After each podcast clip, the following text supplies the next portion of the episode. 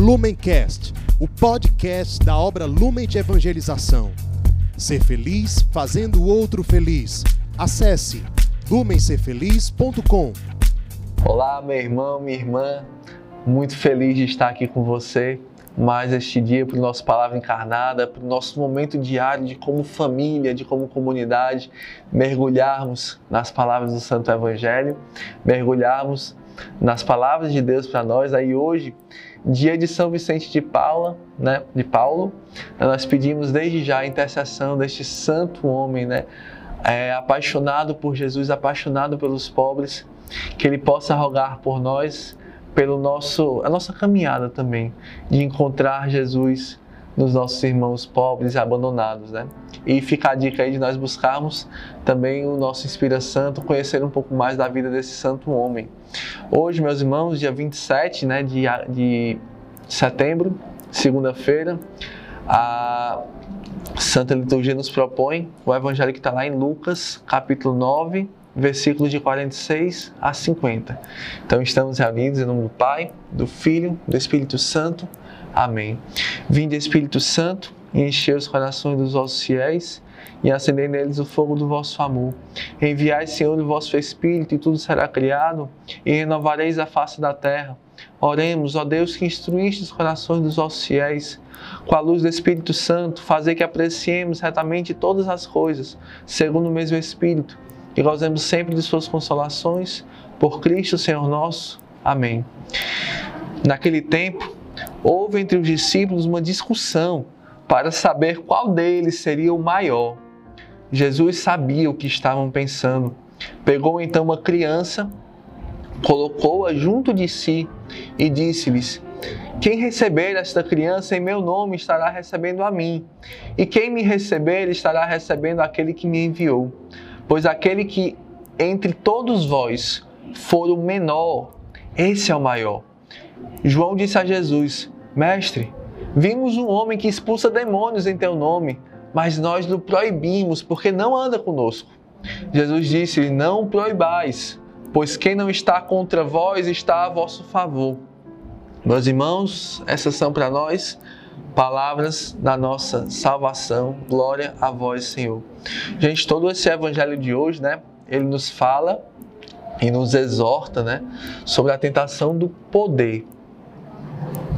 Poder de estar por cima, né, de querer o primeiro lugar. Quem nunca quis né, o primeiro lugar? Seja o primeiro lugar nos estudos, no esporte, no trabalho, na vida social. Essa é uma grande tentação que muitos de nós passamos na nossa vida, né? porque nós somos formados e ensinados para buscar o primeiro lugar e não o último lugar, como nos pede o Evangelho, como nos pede Jesus. Né? E segundo o poder de nos identificarmos com as obras de Deus, para sermos exaltados no lugar de Deus. Vocês entendem? Nós não queremos a glória de Deus, queremos a nossa glória. Nós não queremos que Deus apareça, mas nós queremos que nós apareçamos. E para isso nós usamos Deus como um pedestal. Né? Então vamos começar aí por esse primeiro ponto, né, do último lugar, do Evangelho de Jesus, né? todo o, o testemunho de Jesus aqui na terra, né, que culmina com o lava-pés, que culmina com a cruz, né, que, que Jesus ele já nasce para morrer, ele já nasce nos mostrando, já nasce numa estrebaria, já nasce numa manjedoura, já nasce pobre, já nasce sem um lugar para nascer. Né? Ele já vem nos mostrar que ele veio para aqueles, para os rejeitados, ele veio para os pobres. A boa nova é para os pobres, a boa nova é para os pequeninos, né? A boa nova é para aqueles que querem e ocupam o último lugar, não aqueles que querem os primeiros lugares. Então Jesus ele nos pede e nos, não só nos pede, mas como ele nos mostra que aquele que quiser ser o maior no reino de Deus tem que ser o menor e aquele que serve a todos, né? Então, se nós queremos, né, viver o evangelho, nós precisamos nos conformar, nos configurar a Cristo. Precisamos assumir na nossa vida, na nossa história, na nossa forma de pensar, na nossa forma de sentir o sentimento de Cristo. como fala ali São Paulo, é não vos conformeis com este mundo, mas transformai-vos pela ação do Espírito Santo, para que possais discernir o que é bom, o que é perfeito, o que é de Deus. Como, né? A gente vai fazer isso se não for configurando a Jesus, se não for é, é, ali pelas nossas fontes de espiritualidade, né? Por Nossa Senhora Pietá, pela Santa Eucaristia, pelo encontro pessoal e constante com Jesus, pela nossa oração pessoal, pela vinda do Espírito Santo, pela efusão do Espírito Santo, nos configurar a Cristo, né? Cristo ele andava com os pobres, ele andava com os abandonados, ele andava com os marginalizados, ele tinha um amor preferencial por esses, né? Que quando a gente vê quem andava com Jesus eram os coxos, os mancos, as prostitutas, os cobradores de impostos, aqueles menos queridos pela sociedade, eram os mais queridos por Jesus e nós, né? Será que a gente quer andar com essas mesmas pessoas com quem Jesus andava? Será que o nosso coração está parecido com o coração de Jesus? Será que as nossas preferências estão parecidas com as preferências de Jesus? Ou será que se nós tivéssemos a chance nós preferíamos andar com pessoas que para o mundo são mais interessantes, com pessoas que para o mundo são mais atraentes. Mas esse não é o pensamento de Jesus. Este não é o sentimento de Jesus. Este não é a preferência, não é a preferência de Jesus e nós queremos seguir Jesus.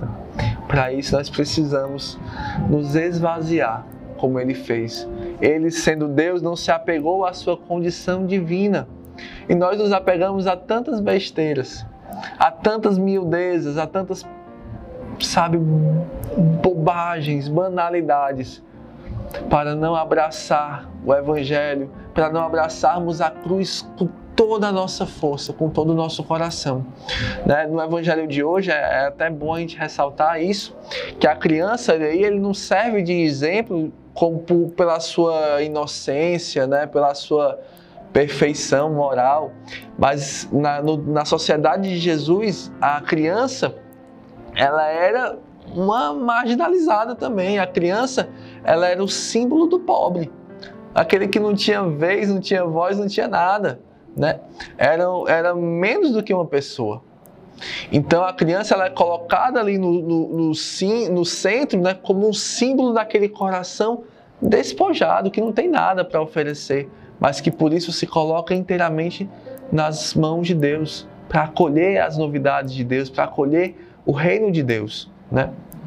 E lembra aqui também uma, um evangelho que está lá em Mateus 18, 1 a 5, fala assim: Neste momento, os discípulos aproximaram de Jesus e perguntaram-lhe: Quem é o maior no reino dos céus? Jesus chamou então uma criancinha, colocou-a no meio deles e disse: Em verdade vos declaro, se não vos transformares e vos tornares como criancinhas, não entrareis no reino dos céus. Aquele que se fizer humilde como esta criança será maior no reino dos céus. E o que recebe meu nome é um menino como este, é a mim que recebe. Então, Jesus nos fala aqui que para receber o reino de Deus, nós precisamos deixar para trás o homem velho. Nós precisamos nascer de novo. E o nascer de novo é a ressurreição. É um processo de abandono, é um processo de, de, de certa forma, sim, se tornar novamente criança. Dependente, fraca, dócil, né? Que tudo espera do pai, que tudo espera da mãe, né? E que vai permitindo ali ser formado, sabe, dia após dia, que não tem mais tantas certezas, que não tem mais uma confiança em si mesmo, mas tem uma confiança antes do Pai, que a guia, que a conduz. Se lança nos braços do Pai, se lança nos braços da mãe. Né? Então, que Nossa Senhora né, nos ajude a seguir o exemplo dos santos, a seguir o exemplo de tantos e tantos homens e mulheres na história que se lançaram nessa aventura de serem crianças, de serem pobres nas mãos de Deus, né? E de tudo fazer para a glória de Deus, não para a nossa glória, para a glória de Deus, para a honra e glória de Deus. Queria só encerrar com uma leitura aqui de um trecho do livro Irmão de Assis, né? São Francisco falando para nós hoje, nos exortando. É a linguagem dos quartéis: poder, conquista. As minhas palavras são outras. Manjedoura, presépio, calvário. No fundo, é o instinto de dominar e de prevalecer. Nós dizemos que é preciso levantar grandes conventos para pôr a multidão dispersa sobre, sob ordem e disciplina. Mas no fundo, o que acontece é que ninguém quer parecer destituído de poder. Dizem que é preciso cultivar a ciência para prestar um serviço eficaz. A verdade é que temos vergonha de parecer ignorantes. A igreja precisa de ferramentas de poder, dizem. A verdade, porém, é que ninguém quer parecer destituído de poder. Nós dizemos que Deus deve estar por cima, deve predominar, mas somos nós quem queremos estar por cima e predominar, e para isso subimos do trampolim do nome de Deus. Deus nunca está por cima, está sempre abaixado para lavar os pés dos seus filhos e servi-los, ou estar pregado na cruz, mudo e impotente somos nós que agitamos nossos velhos sonhos de onipotência, projetando-os e mistificando-os com os direitos de Deus. Dizem que é preciso preparar-se intelectualmente para levar as almas para Deus. Que Deus! É bem capaz que Deus seja mais glorificado se nos apresentarmos no púlpito balindo com as ovelhas. Exclamamos: o nome da ordem, os interesses da igreja, glória de Deus. Identificamos o nosso nome com o nome da ordem, os nossos interesses com os interesses da igreja, a nossa glória com a glória de Deus. No fundo, a verdade é esta: ninguém quer parecer pequeno e fraco. Apesar das frases retumbantes, nós temos vergonha da manjedoura, do presépio e da cruz do Calvário. O Senhor não nos chamou para pregar brilhantemente o mistério da cruz, e sim para vivê-lo humildemente.